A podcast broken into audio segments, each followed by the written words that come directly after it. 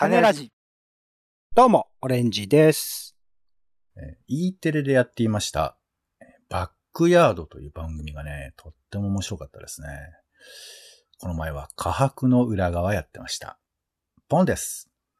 世の中全部歌にしよう種ラジ。よろしくお願いします。よろしくお願いします。イベントで体感して見えたこと、感じたことを共有したい。今回は国立科学博物館でやっていた企画展 Who Are We? 観察と発見の生物学の話をしたいと思います。はい。はい。ということで、えー私、国立科学博物館大好きっ子人間ということで、はいはいはい。どうなんだろう？どれくらいいるんだろうね？国立科学博物館ファン、科博ファン。まあ、10代とかね、えー、ティーンエイジャー、もっと下の世代には結構多いんじゃないですか？あ、そうか、子供は確かに好きかもしれないよね。うん。大人もね、まあ、だからやっと大人になって、無限に行くことができる、そういうなんか、自分のその経済力含めの喜びみたいなものを感じてる人もいるんじゃないかなと思うんだよね。なるほどね。子供の時できなかったものっていう。そうそうそう。まあ、みたいなこともありますが、はい。まあ、科博の話は時々しておりますけども、今回は企画展の話ですね。えー Who are we? 観察と発見の生物学ということで、えーちょっと案内読みましょう。国立科学博物館では、およそ190万点ほどの膨大な標本を有しています。その多くは収蔵庫に保管され、普段は公開されていません。本展覧会は収蔵庫の中から世界屈指の動物標本コレクションとして知られる吉本コレクションを中心に、よりすぐりの哺乳類の標本を日本各地の博物館などで展示することを目的に制作した巡回展示を当館で特別に開催するものです。はい。この吉本コレクションっていうのは、科博のですね、地球館、奥の方ですね。奥の方にある、えーフロアの上の方に、あの、動物が大量に暗がりで並んでるところがあるんですけれど、はいそう。あそこの、うんまあ、ライオンとか、でっかいロバとかなんかいっぱいいますけど、あそこほとんどこの吉本コレクションなのね。吉本さんって方がいらっしゃったんですか？そうなんです。ハワイの方だと思いますけど、んで入り口にね、その吉本さんのプレートがあって寄贈されてるんですよ、みたい吉な案内が。本さんの剥製とか標本もあるんですか？ん吉本さんの惑星は知らない。わかんない。ないと思いますけど、はい。まあまあそういうところなんですよ。でまあそれも中心に様々なものがある中からよりすぐりのものが選ばれてるということで。で、今回は、えー観察の目、発見の目、えー観察の目は、えー人間の目、これ合図ですね。で発見の目というのはこう種,、えー種から包芽してる目の方ですね。はい。で、声なき標本たちの姿を通して、見つめる目、観察と、えー見つける目、発見を育み、他の動物との意外な共通点、私たちの日常とのつながりなど、標本にまつわる学びや問いを発見することができる展示となっていますと。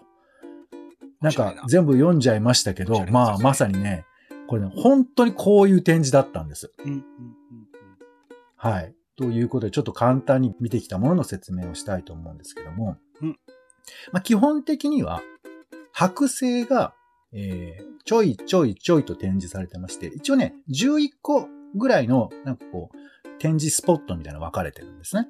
うんで、基本は剥製があって、で、そこの下が、まあなんかこう、引き出しがついてる机というか、まあ、えー戸棚みたいなものに乗っかってたりするわけなんですけど。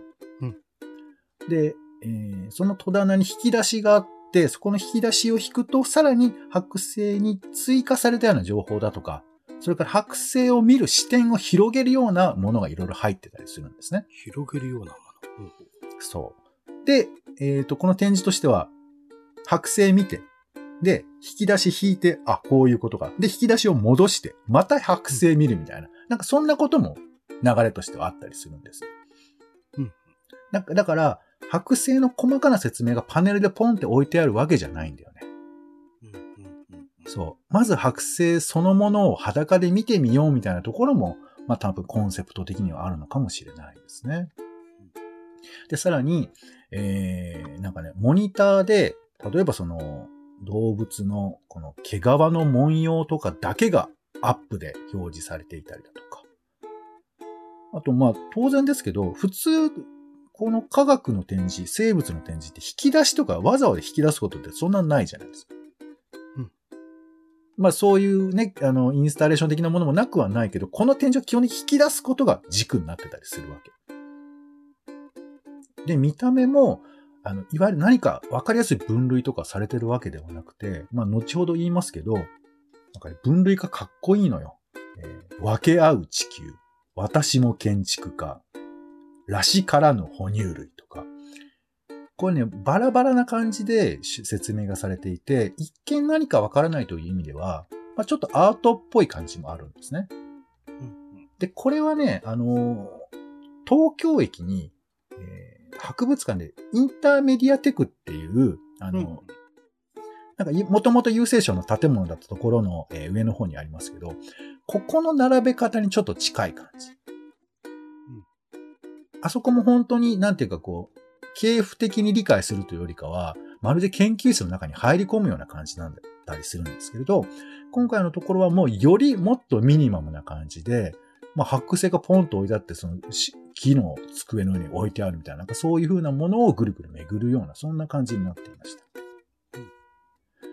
で、祝日の午後に行ったんですけども、まあ僕は一応最終日に行ったんですけど、もうお客さんすごかった。パンパンだった。うん。もう動けないぐらい人が入っててあそう、子供たちもそうですし、カップルなんかも普通にいて、まあ僕みたいな人もいたと思いますけども、うんなんでその人を避けながら、よいしょ、よいしょって見ながら、みたいな感じだったんですけど、あの、まあ誰かが、あの、観客の誰かが、もうこれ引き出し戻す時間ねえな、ぐらいのこと言ってましたけど、確かにあの、引き出し戻せないよね、そうなってくると。みんな見たいからね。まあ、とはいえ一応引き出し戻したりもちゃんとみんなしてて、まあ、そんな感じでした。で、フラッシュ高なければ撮影もできるような感じで。うんで、撮影もまあね、なんていうか魅力的に多分撮れるだろうな、みたいな感じ。その動物がこう、平行に綺麗に、え角が生えてる動物がね、並んでるところとかもあったりして。まあ、写真も撮りたくなるような、そんな展示でしたね。個別に見ていきましょうか。例えばね、例えば体の中の彫刻。まあ、動物の展示してあるんですけど、ここでは、あの、一角っていう動物知ってますかね？海にいる動物。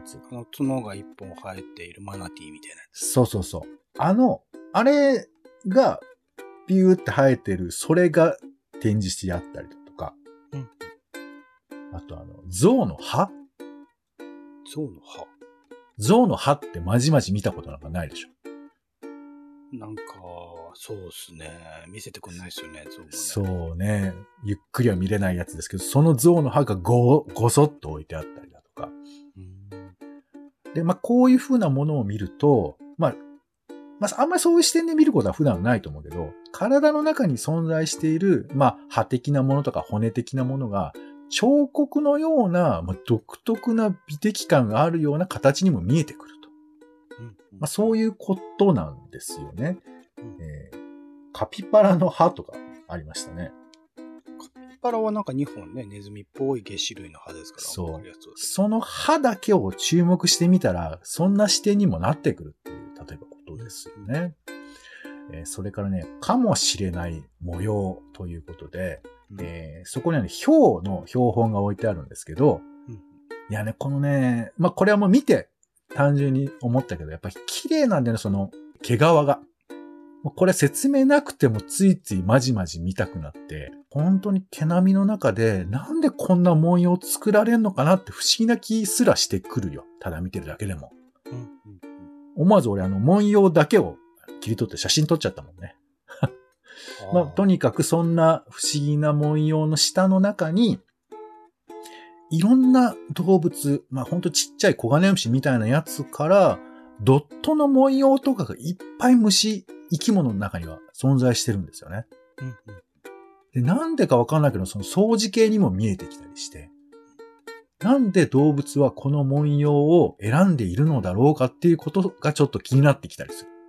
うんうんまあよくね、その、えー他の動物から身を守るためとは言われるけど、これかなって、まあそれも思ったりもするんですけど、うんまあ、っていうかもしれない文様とか。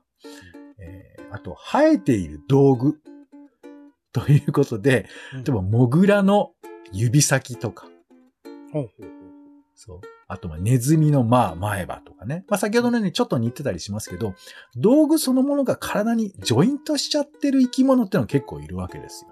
うんうんで、これちょっと冷静に思うと、人間も、この指がさ、5本、まあ、10本に分かれてるとかも、冷静に思えば、なんでこの10本なのかとか思うじゃない？はいはいはいはい。そう。機能が、道具が体に備え付けられてるっていうのは別にモグラに限ったことではなくて。うんあれ？なんだ？道具って人間の体の延長で作られてることだから、だからショベルってさ、人間のこの手の形をもしかしたら模してるかもしれないじゃない。うんうんうん。そう思うとなんかこう、繋がってる感じも感じるなとかね。はい。他にも、ラシからの哺乳類ということで、まあ、コウモリとかカモノハシとか、カモノハシってあの、卵を産むんだけど哺乳類なんだよね、これ。有袋類ってやつでしたっけ？あれ違うのかえっ、と、有袋類はカンガルーだね。な考えお腹に有袋類ではないのか、この話は。えー、ちょっと検索しましょうか。はい。えーまあそういうちょっと哺乳類なんだけど哺乳類なのかなっていう風な存在。まあちょっとこういうちょっと生物学っぽい要素の話なんかも出てきたり。うんはい。あと、まあ、プレーリードッグが、えーいて、あの、私も建築家っていうテーマですけど、まあ、彼らはお家を作ることが得意なので、そういう風なえー視点で紹介がされたりだとか、いわゆる生物学的な視点だけではないところをいろいろこう横断しながらアプローチをしていって、で、しかもその説明を、あの、こうですよって言わないわけね。引き出し引くことでわかるとか、見てわかるっていう風な、非常にこう、なんていうかこう、受け手側が感覚を研ぎ澄まさないと、まあ、まさに冒頭言ってた発見ということを受け手側がするような展示になってたんですよ。うんまあみんながそうだというふうなことなのかわからないんですけれど、ただまあ、あの、なんとなくね、でっかい象の剥製とか見て、でっかいとかさ、なんか、あの、綺麗な、ね、その表面の、えー毛皮とか見て綺麗っていう、もちろんそういう感想がスタートっていいんだけど、その先を結構この展示は一気に連れてってくれるようなものだったなというふうに思ったんですよね。うんうんうんそうそう。まあだからそれはそのアートっぽいみたいな、そういう話もあると思うんですけど、なかなかにしてね、これが面白いなと思いましたし、うんあの、試み結構成功していらっしゃるんじゃないのかなというふうに思ったりしたんですよね。うんうん。そう。で、なんか僕はね、あの、一個一個見ていくと、過去の科博の展示って割とこういう意外と科学とか生物とかっていうようなものをストレートに見てない展示って多いと思うんですね。まあ、そのまんま展示させる、いわゆるいつもの常設展みたいのとは違うタイプのものを特別展ではやろうとしている。そう。ちょっと促してる面があるんじゃないかなということなんですよね。同じモチーフだとしても。うんで、例えば、あの、ちょっと古いんですけど、2017年に、水形熊楠。はいはいはいはい。これの誕生、生誕150周年記念の展示があったんですけど、この人の、まあ、金とかね、いっぱい調べてた人なんですけど、採集してた人なんですけど、最終的にこの人 Google じゃないかっていう展開になってくるんですよ。あれそれってこの展示でしたっけ？そっか。そうそう。なんか別の展示でも同じような研究だったな。うん一応これは100年早かった地の人という展示でしたけど。うんで、他にも、えー、割と最近かな、風景の科学展ということで、芸術と科学の融合。これは、えっ、と、実際に科学的に注目すべき風景を、いわゆる写真家の綺麗な写真をまず見ていただいて、その後で科学の分析、科学者だったらこういうふうな視点で見ますよってことを語る展示なのね。なるほど。そう。これはだから一見普通のいい写真なんですけど、それをそういう風に展開していくみたいな展示だったりして。うんうん。で、まあさらに最近で言うと、ポケモン化石博物館。はいっていう展示もありましたよね。これもだからまあアプローチとして、これもちょっとまた少し位相が違いますけど、えーいわゆるメインの化石とポケモンというもの、このこの要素を利用することによって見え方の幅だとか、まあ最初の、えー興味を引くみたいな要素を付け加えたりだとかしているポケモンをポケモンたるものにしている骨格とかそういうものが実は恐竜的、恐竜のそういうものを生かしてるんだっていう比較して見えてくるものっていうね。うんポケモンというものがあるから興味を持って子供たちも見に来るかもしれないみたいなところは。そうそうそう。うん。入り口をそういうふうにしていくものとか、まあ結構、なんていうかな。えっ、と、自分たちで興味を持つっていうことと、それから従来の興味のその先へ連れていくっていうふうなことを結構やろうとしていらっしゃるんじゃないかなというふうに思うんですよね。うんそう、だからこれとっても面白いなと思いまして、で、さらにここでね、いや、最後になかなか、まあこれどこまでそんなことなのかわかんないけど、えー Who are we? 観察と発見の生物学、国立科学博物館収蔵庫コレクション、ボリューム1哺乳類なんですよ。あら、つまりボリューム2があるかもしれない。あら。そう、まあまあきっとあるでしょう。だから、僕ね、やっぱこう、科学、国立の博物館のいいところって、やっぱ全てを網羅してるところがすごいことだなと一個思うんですね。すべて。そう。もちろん、あの、世界の全ては収容できないけど、あの、いっぱいあるから、いろんな多面的な要素で僕ら物事を見つめることができると思うんです。うんうん。それは、だからいわゆる、えー大きくは多分日本間と地球間で分かれてるっていう点で言っても分かる。やっぱ地球のことだけじゃない。日本の視点っていうのもあるし、あと生物とかいうのもあれば、えー産業科学技術みたいな視点もあったりして、そういうふうなものを全部取り込んでるんだよね。うんだから、今回のこの哺乳類をこういうふうな視点で見てみようっていうのの、これだからもっと科学技術版とかもきっとあり得るよね。うんうん。そう、鉱物編とかもあるかもしれない。まあ普通に植物とかね、そういうのあるんですよね。うんだからいろんなことが横断できるんだよってことを予告してるような感じがして、僕はこのね、えーボリューム1哺乳類ってのは結構ワクワクするなと思って。うんうんうん。そう、横断ができる場所、それを、まあ、この数と全体の雰囲気で教えてくれるという意味で、いや、科学の展示は面白いなというふうに思うんですよね。で、まあ、残念ながらこのえー展示はですね、えー2022年の10月10日、ちょっと延長はしたんですけど、終了はしておりまして、はい、また次の企画を楽しみにしたいなというふうに思うんですけれども、ここでちょっと皆さんにあの、おまけというか重要な情報というかですね。はい、あの、国立科学博物館をより楽しむために、あの使っていただきたいパスがあるんですよ。使っていただきたい。コンサー視点ですね。はい。あの、リピーターズパスっていうパスがありまして。うん。はい。これは、まあ、簡単に言うと、えー行き放題の定期券ってことですよ。うん。これを使えば、1年間何回行ってもいいの。あら。そう。で、一応これね、1500円が年会費で、安い。え1年間に何回でも入れる。で、通常630円なんです。大人はね。なので、まあ、3回行けば元が取れるあ。ら。安い。でそう。っていうことなので、まあ、まあ、そう。うんで、一応、上野の博物館、それから、えー、つくばに実験植物園というのがあったりうん、あと、白金台にも、えー、付属の自然教育園というのがありまして、これもすべて行けます。県美術館の隣のところですかね。そうですね。あの、結構、うっそうとしたところですけど、ねそう。で、えー、まあ、これが1500円で行き放題になるので、うん。まあ、都内に住んでらっしゃる方だったら、これ持ってても全然いいんじゃないかなというふうに思うんですようね。ん。まあ、他にも買い物の割引とかそういうものがあったりするんですけど、何がいいかっていうことなんですけど、うん。僕ね、価格、い毎回と思うのは、全部見切れないなっていつも思うのね。あら。で、それはそうでものすごい量だし、一個一個丁寧に解説とか読んでたらキリはないんですけど、俺でもね、このリピータースパスを手に入れてから考え方を変えたのよ。お？見ないっていう。ん？見ないで、なんとなく眺めるっていう方法で、いっぱい行ったらいいんじゃないかなと思っ思う。そういうふうに考えて。眺める。そう。だからしっかりこれだっつって、あの、文字を全部読むんじゃなくて、もうぼんやり歩くくらい。散歩コース。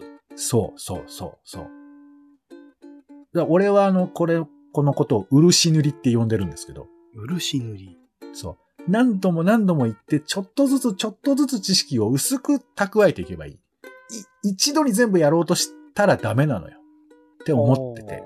そう。で、これをやるといいのは、まあ、慌てなくてもいいとか、また月来ればいいやっていうのは、まあ、気楽な気持ちにもなれたりするんですけど、その、なんていうかな。一点でぐっと知識を入れるわけではなくて、自分の身近なものであるっていうような感覚になんか変わっていくんだよね。うん。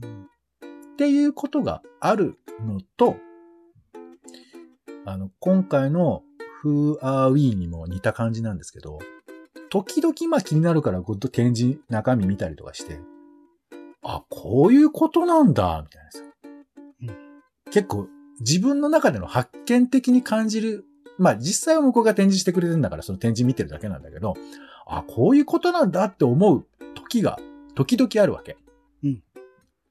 例えばあの、恐竜の足の構造って、えー横に生え、えーな横に骨が出て、下に足がついてるみたいな構造だと思われてたんだけど、これは膝が外に出てるってこと？そうそうそうそう。まあなんかこう、ワワニとかイメージしてもらえればいいんですけど、うんうんでも、ほん、恐竜ってのは直接まっすぐ下に骨が伸びてんだって。うん。へっていうことの解説が載っているんですようん。だからその、まあもちろん全部見りゃそれはお見れないことはないんだけど、なかなか全部チェックするの大変じゃないですか。うん。で、ふらっと歩いて時々見つけたそれを見て、おーってなるっていう。なんかそれは自分が見つけた気になれるという意味で、気楽に散策してるがゆえにそれができることなのかなと思ったりするんですよね。うん。で、これ自分たち側の視点なんです逆側の視点で言うと、研究者が何こんだけ集めてんだみたいなこととかがだんだん浮き上がってくるんだよね。うん。常に僕らは見る側としてあの博物館割と行きがちだけど、ふらふらふらふらしてると、時々展示がちょっと変わったりだとか、あとあの、研究者のトークとかもあったりするんですよ。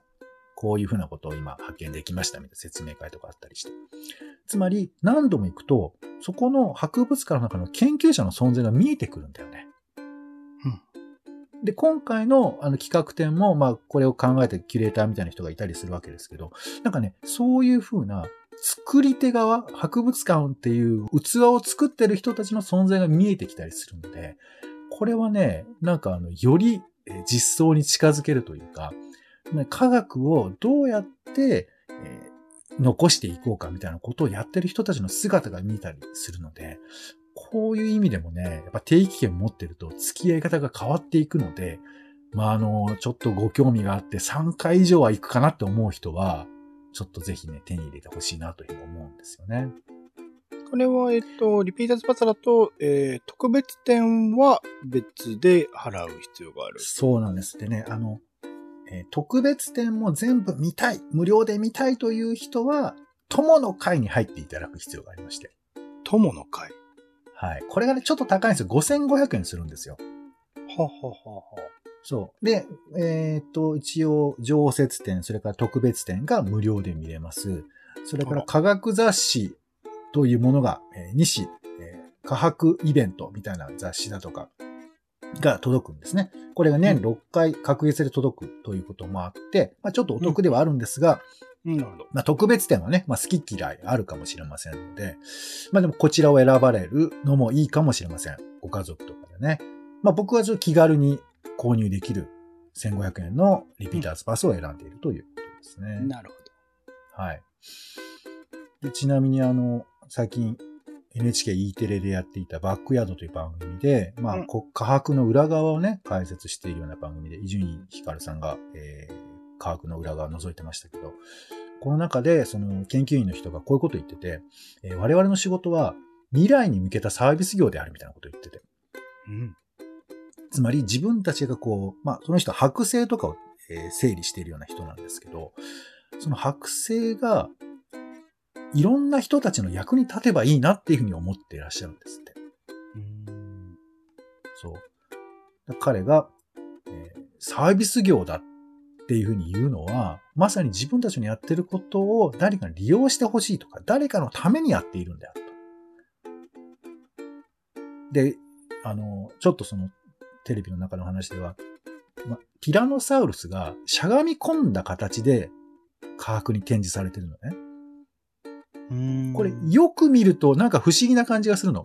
ティラノサウルスしゃがみ込んでるわけ。うんうん。でもこれは、もともとは、ティラノサウルスは、えー科学の中でゴジラみたいな感じで展示されてたんだって。うん？それが途中で変わったのよ。うん？なんで変わったかっていうと、ティラノサウルスがゴジラみたいな体型で立ってたら体が持たないと。首が脱臼かなんかしちゃうなみたいな話があって空、想科学人間読本みたいな。うん。なので、えーティラノサウルスはもうちょっとこう水平な感じで尻尾を下に垂らすんじゃなくて、こう水平な感じで立っているものであるというのがだんだん分かって、まあ、これ1970年ぐらいだって言ってましたけど、で、その後、ま、まっすぐ下に、えーしゃがみ込むことができるってことも科学的に分かった。みたいなことを経て今展示としてしゃがみ込んでるらしいのね。うーん。これはだから、将来、この、えー保存したものがいつか役に立つというふうに守ってきた研究者の人たちの努力が未来の人たちのそういうようなケアになっていくっていうことだと思うんです。研究になっていくってことだと思うんですね。うんうん。で、これがいっぱい多分あると思うから、だから科学っていうのはそういう、えー僕らが見るだけじゃなくて、作り手側もそういうことをいろいろ考えてやっているんだっていう場所にすら想像していくと、よりこの発見の目みたいなものも広がっていくのかなと思って、一体あなたは何なんですかって言われたらよくわかりませんけど、でもそれがね、とにかく楽しいうん気持ちになっちゃうということで。お姉さん、まあ東京生まれ東京育ちですけど、科学はいかがですか？まあ、あの、ポケモンのやつも行けましたし、ちょいちょい、うんまあ、常設展もそのタイミングとかでぐるっと回ってたりはするんで、まあ、うん面白い空間だなと、あの、ミイラとかね、あったりするじゃないですか。うんうん。あれとかやっぱすげえなって、まあ、写真撮影とかもダメだって、まあ、実際にお名前とか書いてあったのかな？とかで、す、すごい展示をしてるなとかっていう印象深かったりもしましたし、まあ、全体としてね、それぞれの会ごとに学びがあって、面白い空間だなと思ってたので、確かに、あの、普通に散歩コースとして考えたら、ね、建物自体も結構面白い。ところどころにアンモナイトの化石みたいのがあったりするのとか含めて面白い場所ではあるので、いいですよね。うんうんまあ、シンプルにね、月の石とかね、中堅八甲がいるとか、なんかそういう感じで言ってもいいと思いますし、喋りに行くのもね、多分楽しいですよね、ポンさん的にはね。喋りに行く？うん、ハチ公とかと。おー、またあったな、みたいな。よしよし、みたいな。急に難易度高いこと言わないでくださいようん。まあ、俺は喋りますけどね。うんはい。ということで、まあ、皆さんも、あの、楽しい場所いろいろあると思うんですけども、1500円で行き放題の科博もね、えー科博って略称で呼んでますけど、国立科学博物館ね。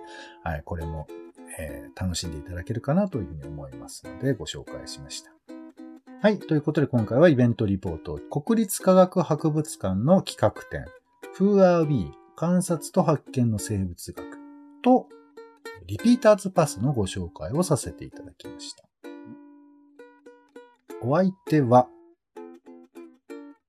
国立科学博物館もいいけれど、国立民族学博物館にも行きたい大阪なんですけどね。